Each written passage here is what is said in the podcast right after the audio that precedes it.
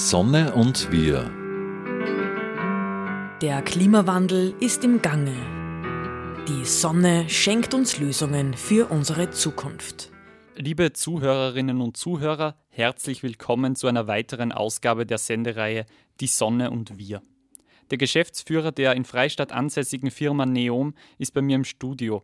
Walter Kreisel bietet Energiesysteme für Privathaushalte und Unternehmen an. In dieser Sendung sprechen wir darüber, ob Technologien wie diese unser Klima retten können. Herr Kreisel, danke, dass Sie sich Zeit nehmen. Beginnen wir kurz mit Ihrem Unternehmen. Sie schreiben, unsere Energieprodukte machen deinen Ausstieg aus fossilen Energiequellen und den Einstieg in die Energiewende möglich. Welche Produkte bieten Sie da tatsächlich an und inwiefern sind diese nachhaltig? Servus Maris, äh, danke für die Einladung und äh, liebe Zuhörer und Zuhörerinnen, danke, äh, dass ihr hier zuhört. Ähm, wie machen wir mehr oder weniger mit unseren Produkten unsere Kunden unabhängig und auch nachhaltig?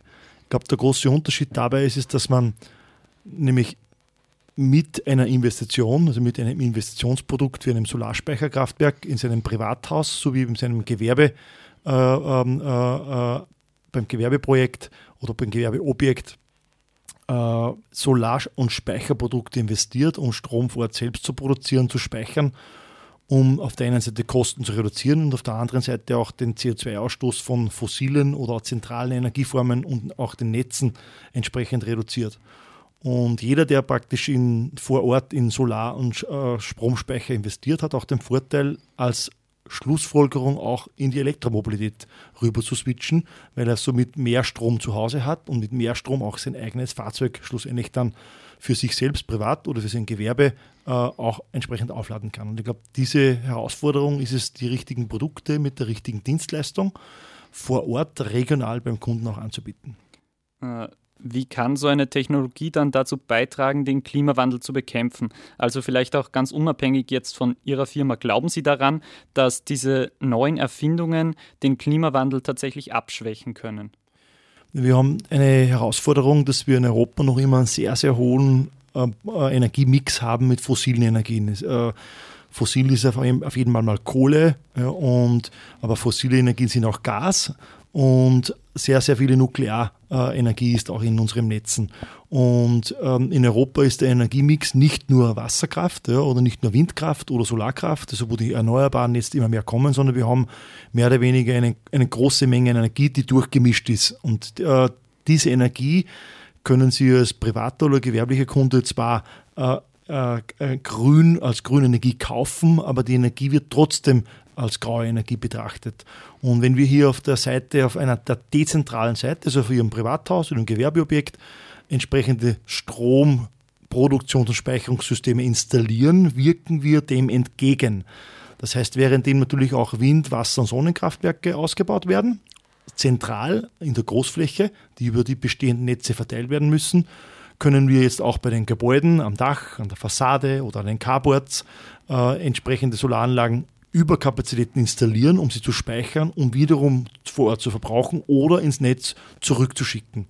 Und ich glaube, das auf der einen Seite die zentrale erneuerbare Energie und die, vor allem die dezentrale erneuerbare Energie, das zu kombinieren und das zusammenzufügen, ist die große Herausforderung der großen Zeit, weil ja nicht die Photovoltaikanlagen das Problem der Zeit sind, sondern der unglaublich große Energiehunger von uns. Wir wollen alles auf Wärmepumpe umstellen, wir wollen alles auf Elektroauto umstellen, weg von Gas, weg von Öl, weg von Kohle. Und das zwingt uns natürlich einen unglaublich großen Energiehunger zu stillen und den gilt es zentral wie dezentral äh, praktisch zu versorgen. Hm. Glauben Sie, das ist unsere Zukunft, dass jeder sozusagen bei seinem Haus äh, ja irgendwie autark seinen eigenen Stromkreis hat, um das so laienhaft zu bezeichnen? Also ich glaube, die, die Autarkiequote ist wichtiger als die physische Autarkie. Was heißt das? Das heißt, ich möchte so viel wie möglich Strom vor Ort produzieren und speichern, um sehr, sehr wenig Strom vom zentralen Versorger zu kaufen. Warum? Weil sich die Investition auf meinem Gebäude amortisiert und so mehr oder weniger ich eine sehr, sehr hohe Rendite über die Laufzeit einer Anlage habe. Versus Strom vom Netz ist aufgrund von politischen oder auch von kriegerischen äh, äh Handlungen, kennen wir jetzt wie aus Russland ja, oder Ukraine-Konflikt oder auch, äh, seitdem ich geboren bin, kriegen wir mit Tschernobyl, Irak, Iran, ja, Kuwait, Bagdad. Und da haben wir die großen Herausforderungen, dass immer wieder, wenn Krisen sind, die Energiepreise explodieren. Und wenn Sie hier ein System haben, das Sie 50 oder 70 Prozent oder 90 Prozent autark macht, haben Sie kaum noch Strompreisschwankungen als ein Effekt. Im Gegensatz ähm, aber ist ein autarker Anschluss, also ein Gebäude, das dem Strom gar nicht mehr angeschlossen ist, meiner Meinung nach nicht sinnvoll. Warum? Das Spannende nämlich in der Energiewende ist, wenn gerade sehr viel Wind und Sonne, vor allem beim zentralen Versorger, unser Netz belastet, wird Strom sehr, sehr billig, um Strom praktisch wegzuverkaufen, dass er unser Stromnetz nicht belastet. Und genau da kommen unsere Systeme ins Spiel, dass sie bei billigen Strompreisen oder negativen Strompreisen diesen Strom aus dem Netz ziehen, um einen Blackout zu verhindern. Und das ist das mhm. Spannende, das heißt, das Stromnetz an sich ist gut und das Stromnetz an sich hat den Vorteil, wenn Strom besonders grün ist, besonders billig ist. Und wenn man hier als Kunde praktisch eine Photovoltaikanlage, einen Stromspeicher, eine Wärmepumpe und eine Ladestation hat und man kann die mit dem Netz äh, mit den variablen Netztarifen verbinden, kann ich daraus nämlich auch zusätzlich profitieren und meine Kosten weiter reduzieren. Hm. Das heißt, das Ziel Ihres Systems ist ja jetzt eigentlich dann nicht, dass man selbst sozusagen komplett frei von dem, von dem Netz lebt so, und ähm, quasi sozusagen jetzt nicht dieses Prepper-Leben führt oder wenn ich das so bezeichnen darf, sondern dass man schon noch an dem Strom hängt, am Stromnetz. Ja, auf jeden Fall. Ähm, also äh, auf der auf der Hütte irgendwo im schönen Müllviertel auf 1000 Meter eine energieautarke äh, äh, Stromversorgung zu haben, ist sicher was Besonderes, aber es ist auch sehr egoistisch und auch sehr e-, eigenstirnig. Ja? Also nämlich es versorgt nur mich. Und das Spannende ist aber, wenn ich eine, meine Hütte hier in Freistadt habe ja, und dort meine Photovoltaikanlage, meinen Stromspeicher, meine Wärmepumpe und Ladestation in das bestehende Netz integriere, kann ich mich ja trotzdem autark machen im Sinne der Energieproduktionsmenge zur Verbrauchsmenge, also bilanziell autark, und kann zusätzlich mit meinen Speichertechnologien, nämlich Stromspeicher, oder auch Wärmepumpe, nämlich in Wärme oder Kälte umwandeln oder auch in Mobilität umwandeln. Das heißt, ich kann den Strom nehmen ins Auto schicken, den Strom in die Wärmepumpe schicken und kann hier auch Energiemengen praktisch bereitstellen für eine Zeit, wann ich sie brauche. Und das ist das Spannende, dazu braucht man nicht nur die Hardware, also die Produkte, sondern auch eine Energiemanagement-Software und ein Gateway. Man muss das mit dem Internet verbinden, dann haben wir eine, eine schöne App dazu, damit dieses System auch autonom für mich diese Leistung erbringt. Und das ist das Spannende weil dann hat es auch einen gewissen sozialen Effekt. Sozialer Effekt heißt, wenn ich die Netzkosten die Probleme der Netze äh, äh, äh, runterdrücke, drücke ich auch die Netzkosten runter und es profitieren nämlich auch die Menschen da draußen, die gar keine Photovoltaikanlage und Stromspeicher haben, weil eben die Netzkosten dann nicht explodieren. Und ich glaube, dann werden wir heute noch ein bisschen über Energiegemeinschaften sprechen, wo ein weiterer Einsparungs- und sozialer Effekt auch erreicht wird für die, die sich eine Photovoltaikanlage aufgrund von, weil er in einer Wohnung wohnt ja, oder sich nicht leisten kann, trotzdem erneuerbare Energie konsumieren möchte. Mhm. Ja, wir können auch gern gleich bei den Energiegemeinschaften bleiben. Welche Produkte gibt es da, die die Energiegemeinschaften brauchen können? Wie funktioniert das überhaupt, dass ich sozusagen nur einen Teil von der Photovoltaikanlage jetzt besitze? Genau, also die, äh, Energiegemeinschaften kann man unterschiedlich denken. Auf der einen Seite, so wie du es jetzt äh, leicht streifst, dass ähm, man gemeinsam an einer Stromproduktionsanlage investiert und dann halt den Strom verkauft und diese Einnahmen wieder aufteilt. Das äh, könnte man auch Bürgerbeteiligungen oder Crowdfunding äh, äh, äh, nennen. Ähm, mit dem beschäftigen wir uns eigentlich nicht, sondern wir ermöglichen einem Kunden oder mehreren Kunden in einem Einzelhaus oder in Mehrparteienhäusern eine Investition in, eine, in ein Solarspeicherkraftwerk aber was wir unter Energiegemeinschaften verstehen, und hier gibt es unterschiedliche äh, Auffassungen, ist, dass man Strom in einer Region wie Freistadt hinterm Umspannwerk, äh, circa 5.000 bis 10.000 äh, Haushalte, nämlich nahezu ohne Netzkosten und ohne Elektrizitätsabgabe und ohne Mehrwertsteuer teilen kann.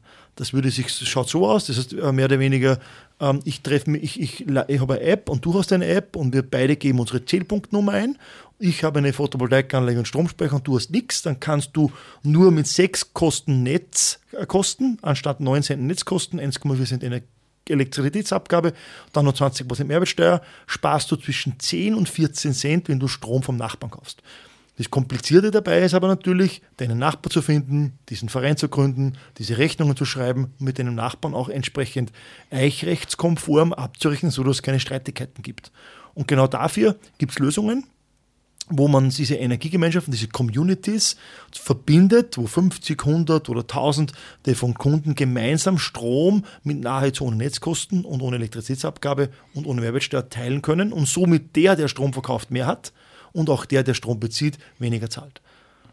Jetzt hängt das immer ein bisschen damit zusammen, eben mit diesen dezentralen Stromspeichersystemen, von denen, von denen wir da jetzt auch sprechen. Was bedeutet das eigentlich, dezentral Strom zu speichern und wie sieht das technisch aus? Ist das tatsächlich umweltfreundlich oder ist das tatsächlich sinnvoll? Also wir haben ja sehr viele bestehende Netze, die durchaus mehrere Jahrzehnte alt sind. Also wir, haben, wir haben auf der einen Seite ein sehr, sehr großes Übertragungsnetz. Das ist das, was praktisch von Wien bis nach Vorarlberg geht und von Freistadt bis in die Steiermark. Ja. Ähm, aber wir haben auch, äh, das ist im Eigentum des Bundes. Und wir haben dann die Umspannwerke und vom Umspannwerk weg ist es dann im Eigentum der Landesversorger. Und der Landesversorger in jedem Bundesland hat dann die Aufgabe, diesen Strom zu gleichen Kosten für uns alle Bürger äh, über verschiedene Netzebenen 5, 6 und 7 bis in den Gewerbebetrieb oder bis ins Privathaus äh, zu überführen. Und man muss sich vorstellen, dieses System ist monopolisiert. Das macht der Bürgermeister, wenn er Grundstücke widmet, werden wird Wasser, Kanal, Infrastruktur und Strom genehmigt. Und dann hat man einen Stromanschluss und der kostet für alle Bürger in Österreich gleich viel. Die Herausforderung ist aber, dass dieses Stromnetz, dieses unglaublich große Geflecht an Kabeln, durch diesen Verbra hohen Verbrauch, der ja bis jetzt schon dreimal so groß ist wie vor fünf Jahren und in den nächsten zehn Jahren um den Faktor fünf bis zehn steigen wird, ja, äh, hat die Herausforderung, dass die bestehenden Netze bei weitem nicht ausreichen. Das heißt, wenn ich Strom von A nach B kriege und der geht da nicht durch zwischen A und B, dann muss ich einfach bei B auch Strom produzieren. Und wenn ich bei B Strom produziere, also am Endpunkt, wo der Strom dann ankommt, ja, also in dem Fall beim Haus, das nennt man dezentral, heißt das, dass ich Strom mir nur am Tag vier, fünf, sechs Stunden Sonnenschein habe und diesen Strom da dort speichern muss, damit ich über die ganze Nacht oder bei Gewitter äh, auch durchkomme. Und diese, diese Spitzen abzufangen, nämlich im, beim Privatkunden, beim Gewerbekunden, hilft mir, die Autarkie zu erhöhen. Und warum es äh, grüner ist, wenn man jetzt mal von den CO2-Belastungen äh, der Produ Pro Herstellung der Produkte spricht, ist, dass wir den Netzausbau, der auch CO2 verursacht, sowie den europäischen Strommix reduzieren.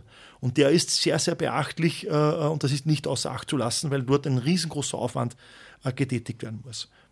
Wie, wie sieht das konkret aus, das Produkt? Wie sieht so ein Stromspeicher aus? Sind das quasi so leinhaft stelle ich mir das so vor, wie so mehrere Autobatterien aufeinander gestapelt? Es schaut eigentlich aus äh, wie drei Kisten Bier äh, mhm. übereinander gestapelt äh, mit einem Kabel zu einem Wechselrichter. Der Wechselrichter ist so groß wie ein Aktenkoffer auf der Wand äh, und der ist dann mit ihrem Solarmodul verbunden und auf, und auf der anderen Seite mit dem Elektroverteiler. Und dieser Wechselrichter kann jetzt mit den Solarmodulen aber auch mit dem Batteriespeicher entsprechend Strom tauschen und hängt dann auch im Internet und kann somit auch zum Netz hin bei Stromausfall mein Gebäude versorgen oder eben Strom einspeisen oder auch Strom vom Netz wieder kaufen. Und Informationen und äh, zum wann kauft er, wann verkauft er, wann speichert er, kommt alles aus einer intelligenten Software, die übers Internet kommt. Ist das tatsächlich zukunftsweisend, dieses Produkt? Also ähm, das Ziel ist ja dann zum Beispiel, dass ich dann sozusagen ein Elektroauto habe wahrscheinlich und dass das dann quasi von mir selbst, von dem von mir selbst produzierten Strom, äh, ja, läuft damit, oder? Und ähm, ist, ist das sozusagen das Ziel? Kann man sich da dann gut fühlen, quasi da mit seinem Elektroauto, mit seinem eigenen Strom zu fahren? Also ähm, die Statistiken, dass die Produktion von Elektroautos und die Produktion von Stromspeichern leider Gottes sehr, sehr viel in Asien, ja, äh, aus Asien kommt, äh, für die Wirtschaft dort sehr sozial und gut, weil auch die Asiaten somit zu Geld kommen und die Asiaten auch wohlhabender werden. Also diese, man darf ja hier auch ebenfalls nicht äh, das außer Acht lassen, dass auch diese Wirtschaft eine Wirtschaft ist und dass auch Menschen sind. Ja. Ähm, wie ihre politische Motivation ist, ist wieder eine andere Geschichte. Ja? Aber da müssten wir eigentlich äh, lieber zu Hause aufpassen, äh, wo sich unser Land hin entwickelt. Ähm, äh, aber das ist die eine Seite. Aber sämtliche äh, äh Statistiken und sämtliche Scope 1, 2 oder 3, wo die Produkt, der Fußabdruck eines Produktes berechnet wird, beweist, dass ein Fahrzeug oder eine PV-Anlage, ein Speicher über den Betrieb und die Lebensdauer der Anlage bei weitem CO2-schonender ist, wie fossiles, äh, fossile Kohle, Gas oder Erdöl auszustoßen. Und das Spannende äh, ist ja etwas ganz anderes. Einen Batteriespeicher oder ein Photovoltaikmodul oder einen Wechselrichter, das sind ja äh, sehr, sehr wenige bis gar keine seltenen Erden drinnen. Das ist äh, äh ein sehr, sehr äh, komisches Wort. Äh, die seltenen Erden kenne ich gar nicht. Ich kenne sie natürlich, aber sie sind komischerweise nur teuer, aber nicht selten. Ja. Das die Frage ist, ob das nicht nur äh, ähm, ein Geschäftsmodell ist, ja, seltene Erden selten zu nennen, aber sie sind nicht selten. Ähm, aber hier gehört zum Beispiel kein Lithium dazu, kein Kupfer, kein Aluminium. Das ist in Hülle und Fülle auf unserem Planeten. Ähm, und diese Produkte, die man aber daraus baut, die durchaus in Europa äh, Fertigungsstätten auch haben, immer mehr, ja, nämlich Assemblierungen, Industrialisierung, Schaltschrankbau, haben den Vorteil, sie werden nach dem Lebenszyklusende nicht verbrannt. Das heißt, ja, wir schmeißen das vielleicht weg, aber es wird recycelt. Dort kommt Kupfer zu Kupfer, Aluminium zu Aluminium. Europa versteht aus Müll wieder Rohstoffe zu gewinnen. Und das hier sind wir auch Vorreiter und das ist das Spannende. Würden wir diese Elektroautos, Batterien und PV-Module im Hochofen verbrennen, dann wäre das fatal. Ja, und das ist das Gute, dass währenddem man über 20 Jahre Gas, Kohle oder Öl verheizt und in CO2, Richtung CO2 ausstoßt und Schadstoffe, ist praktisch nach der Produktion dieser Rohstoff immer wieder im Kreislauf. Was wir auch lösen müssen, sind definitiv die Menschen, ob die Menschen in Chile, in Afrika äh, oder in der Mongolei menschenwürdig behandelt werden, Kinder äh, oder Frauen oder auch Männer ja, im richtigen Alter. Da gibt es mittlerweile auch ganz gute Gesetze, dass man sich als Firma, die so Produkte in Verkehr bringt, auch strafbar macht. Aber nichtsdestotrotz werden auch in diesen Minen Roboter dieses Problem lösen. Und das Spannende ist, glaubst du, werden diese Roboter mit einem Dieselgenerator im Rucksack arbeiten oder mit einer Batterie ihre Dienste verrichten? Es wird wahrscheinlich auch alles über Strom laufen. So wie der Rasenmäher heute schon auch mit Strom und Batterie funktioniert. Trotzdem ist es ja wahrscheinlich auch unser aller und wahrscheinlich auch Ihrer Ziel, dass wir jetzt nicht immer mehr Strom brauchen in Zukunft, weil das ja einfach ja, kostet. Also dass wir ja trotzdem dass der, dass der gesamte Stromverbrauch der Erde, der sollte jetzt nicht noch mehr steigen? Oder sehen Sie trotzdem die Zukunft in dem Strom und wenn wir den ganzen Strom ja, naturfreundlich, klimafreundlich produzieren, können wir dann einfach noch viel mehr Strom haben? Ist das sinnvoll? Also Strom wird in wenigen Jahren so bedeutungslos sein, also die Kilowattstunde sowie die Kilobyte pro Stunde. Und du bist ziemlich jung, ich kann mich noch erinnern, wie mein Vater äh, in, hier in der Altstadt sein Geschäft hatte. Da hat die Kilobyte Daten 80 Schilling gekostet. Ja. Und heute hast du 10 Accounts, 10 Fernseher, Netflix, Daten ohne Ende, Radio, Blog, äh, Podcasts. Es geht. Warum ist das so? Warum traue ich mir das sagen? Wenn wir die Energiewende 2030 schaffen, also wenn wir 100% erneuerbare Energien, also die Energie, die wir brauchen, erneuerbar produzieren das ist schön und gut. Aber stell dir mal vor, wir würden 300 Prozent der Energien erneuerbar produzieren. Dann würde der Energiepreis wohin gehen? Ja, viel billiger. Viel, viel billiger. Ein massives Überangebot an erneuerbaren Energien im Sinne der Kreislaufwirtschaft würde bedeuten, wir müssen nur das Problem der Verfügbarkeit und Lastspitzen kontrollieren. Das heißt, und diese Flexibilitäten, diese Gleichzeitigkeit, diese Leistungsmengen können nur über bessere Netze, das ist notwendig, aber vor allem über Speicher passieren. Und wenn man jetzt nochmal die Analogie herzieht vom Kilobyte pro Stunde Daten, Warum diese Kilobyte pro Stunde Daten nichts mehr kosten, ist, weil wir in Hülle und Fülle Rechenzentren haben. In Hülle und Fülle Speicher, im Handy 32 Gigabyte, bei euch hier im Radio wahrscheinlich zig Gigabyte äh, installiert. Das heißt, und die Rechenzentren in Österreich, in Irland, überall. Ja. Das heißt, wir haben äh, viel Datenspeicher, um die Daten, die wir generieren, viel zu viele Daten generieren, auch sehr, sehr günstig anzubieten. Und wenn wir hier die Analogie zum Strom sehen, dass wir viel zu viel Kilowattstunden produzieren und diesen Strom auch speichern können, ist Strom eigentlich ein Produkt, das keinen Preis mehr haben wird. Das heißt nicht, dass es gratis ist. Das heißt, ich werde dann nur meine Flatrate bezahlen, ein Modem haben. Und dieses Modem wird vielleicht, vielleicht eben nur mehr dieser Speicher sein, der dafür sorgt, dass ich Strom bedingungslos rund um die Uhr ähm, konsumieren kann. Und wir müssen halt schon sagen, dass Europa hochkapitalisiert, hochsozialisiert ist und dass die Bürger in Wirklichkeit nicht verzichten wollen. Und wenn Bürger weiterhin nur in Konsumprodukte ihr Geld ausgeben, wird der Energieverbrauch drastisch weiterhin steigen. Wenn die Leute mehr in Investitionsprodukte investieren, würden sie eher wieder daraus profitieren. Und ich glaube, genau das ist das, wo wir die Leute hinbringen müssen, weg von Konsum hin zu Investitionsgütern. Also würde heißen, auf Müttlerisch, ja, nicht für Geld arbeiten, sondern mit Geld arbeiten. Mhm.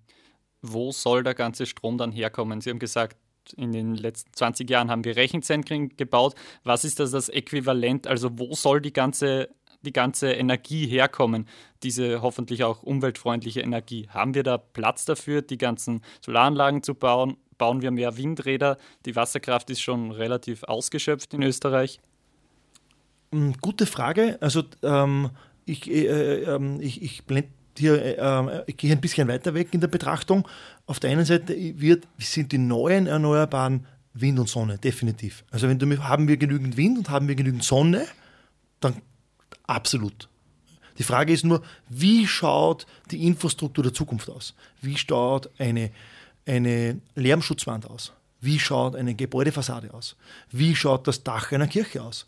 Wie schaut ein Carport oder ein Autohaus aus? Ja, das heißt, ich glaube, dass die Architektur und die Infrastruktur, die vorwiegend leider Gottes auch für die Versiegelung äh, schuld ist, ja, und, und zur Zerstörung der Biodiversität, müssen wir einfach uns nicht nur bei der Elektrotechnik weiterbilden, sondern vor allem wirklich Architektur, Straßen, Tunnels damit auch beschäftigen, um so viel wie möglich Oberfläche in den Wind und die Sonne auszurichten. Und dies wird das extrem Spannende, diese Herausforderung zu lösen und neue Formen, neue ähm, äh, äh, Formen von Architektur, neue Formen von Infrastruktur zu finden, die wahrscheinlich auch schön sein kann äh, und für uns genau diese Sonne und Wind einfängt, um genau diesen Strom zu produzieren, wenn wir, wenn wir ihn auch haben wollen. Und Sie sagen, die Rohstoffe dafür, von denen haben wir genug jetzt, dass ich beispielsweise meine Solaranlage baue oder dass ich jetzt ja fast jedes Gebäude, das wir hier überhaupt haben in Österreich, mit Solaranlagen voll machen? Oder braucht es da neue Erfindungen? Also ähm, äh, zwei Antworten. Die erste Antwort ist, wir haben unter anderem in Graz den, eines der größten weltweiten Lithiumvorkommen überhaupt, nur es ist sehr schwer in Stein gebunden. Ähm, aber man könnte das auch abbauen. Das heißt, es gibt Vorkommnisse äh, weltweit und überall. Man hat ja auch die letzten 150 Jahre Kohle abgebaut und Diamanten und Gold. Die waren eigentlich nur, äh, die haben keine Energie erzeugt. Äh, also Kohle schon, aber Gold und Diamanten nicht. Ja. Aber äh, dass diese Rohstoffe, die wir abbauen müssen, wahrscheinlich äh, ähm, ähm, aus rohstoffreichen Ländern kommen und wenn wir sie fair behandeln, die auch wohlhabend werden dürfen. Das Erste. Das Zweite, glaube ich, ist es, ähm, werden wir durch, durch, ähm, durch die Raumfahrt äh, und Raumfahrt äh, kann mit flüssigen, vermischten flüssigen Sauerstoff und Wasserstoff äh, sich antreiben. Also wenn man hier moderne Raumfahrtunternehmen anschaut, von Virgin, SpaceX oder, oder auch von ähm, ähm, ähm, Atlantic Galactic, glaube ich, heißen die, ähm, dann sieht man, dass die schon auch teilweise CO2-Forschungsprojekte haben, dass Raketen CO2 fliegen, werden wir wahrscheinlich auch auf anderen Planeten sehr, sehr coole Rohstoffe finden, die man vielleicht ernten könnte. Jetzt kann man fragen, ist es sozial verträglich für einen Mond dort irgendwelche Rohstoffe abzubauen? Das ist eine gute Frage. Also wenn dort Menschen leben würden, würde ich sagen, die müsste man fragen. Ich, aktuell habe ich dort keine Menschen gesehen.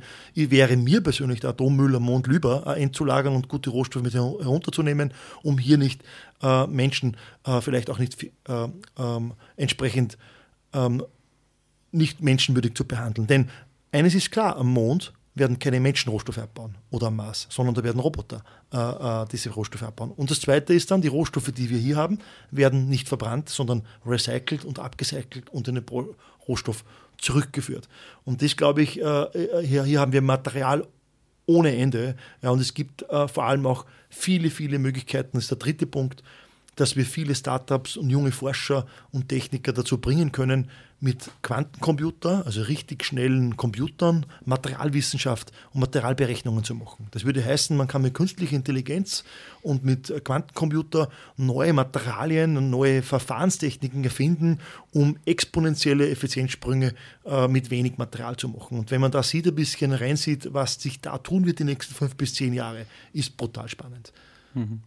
Äh wie können wir trotzdem sicherstellen, dass diese ganzen wichtigen technologischen Lösungen für alle Menschen zugänglich sind und vielleicht nicht, nicht, nur, nicht jetzt nur hier in Europa, sondern auch beispielsweise auf der südlichen Hemisphäre dass sich da, können sich das alle überhaupt leisten? Ein paar Vorzeigeprojekte reichen ja schließlich nicht, um die Energiewende zu schaffen. Ich möchte hier ein sehr, sehr äh, komplexes Problem ansprechen. Und zwar das komplexe Problem ist, ähm, wenn man sich ähm, anschaut, äh, warum gibt es eigentlich das, das, ähm, die Herausforderung, CO2 einzusparen? Warum spricht man überhaupt über den Klimawandel? Also neben den, wenn, wenn, wenn fossile Energien ausgestoßen werden, haben wir nicht nur Dreck und, und, und Schwefel und, und Ruß in der Luft, ja. Ähm, wir haben vor allem CO2 in der Luft.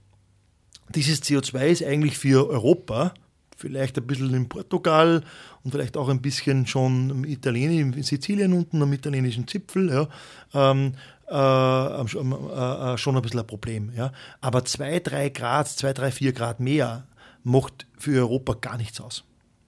Ähm, wir können uns die Klimaanlagen leisten, wir können uns die PV-Anlagen leisten, wir, ähm, aber wir haben andere Herausforderungen, die da mitkommen. Und man hat halt diesen Klimawandel als ähm, äh, ich meine das jetzt gar nicht negativ, ja, sondern ich soll eher die Leute hier ein bisschen provozieren und aufwecken im Radio.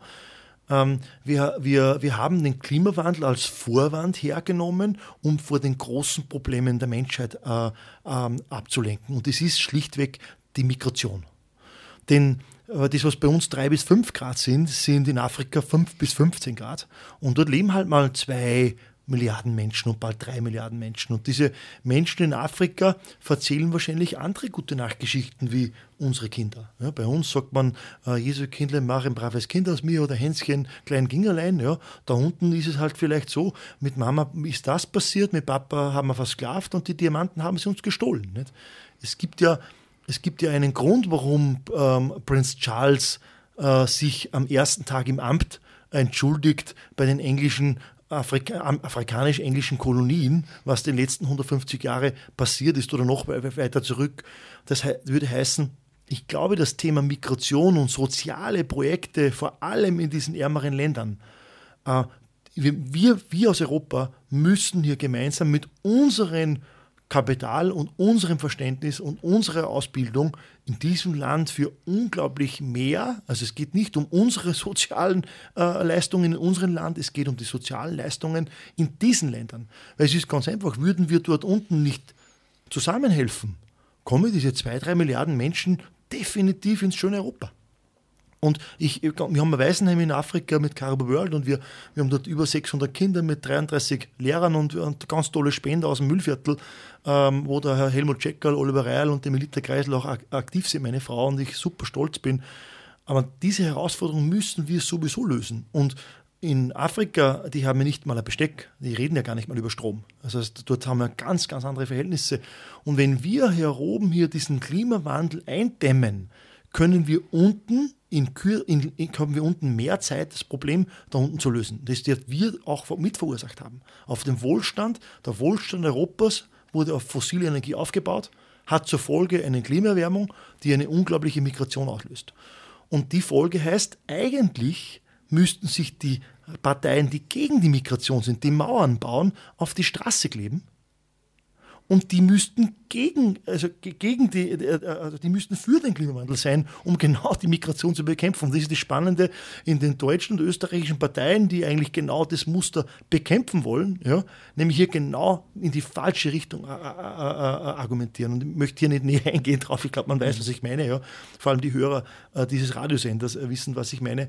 Äh, und ich glaube, das ist die Herausforderung, auch dem einzelnen Bürger und Bürgerinnen und den einzelnen Österreichern und Europäern auch mitzugeben, dass wir nicht alleine sind am Planeten. Es geht am Tagesende nicht um deine Autarkie und nicht um den Klimawandel in Österreich, sondern es geht um ein viel, viel größeres, globaleres Problem.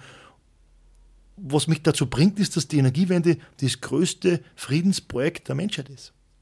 Herr Kreisel, vielen Dank für Ihre Sichtweisen. Danke, dass Sie sich Zeit genommen haben. Danke, dass Sie dabei waren, liebe Zuhörerinnen und Zuhörer. Danke an alle und äh, hat mich gefreut und weiter so total.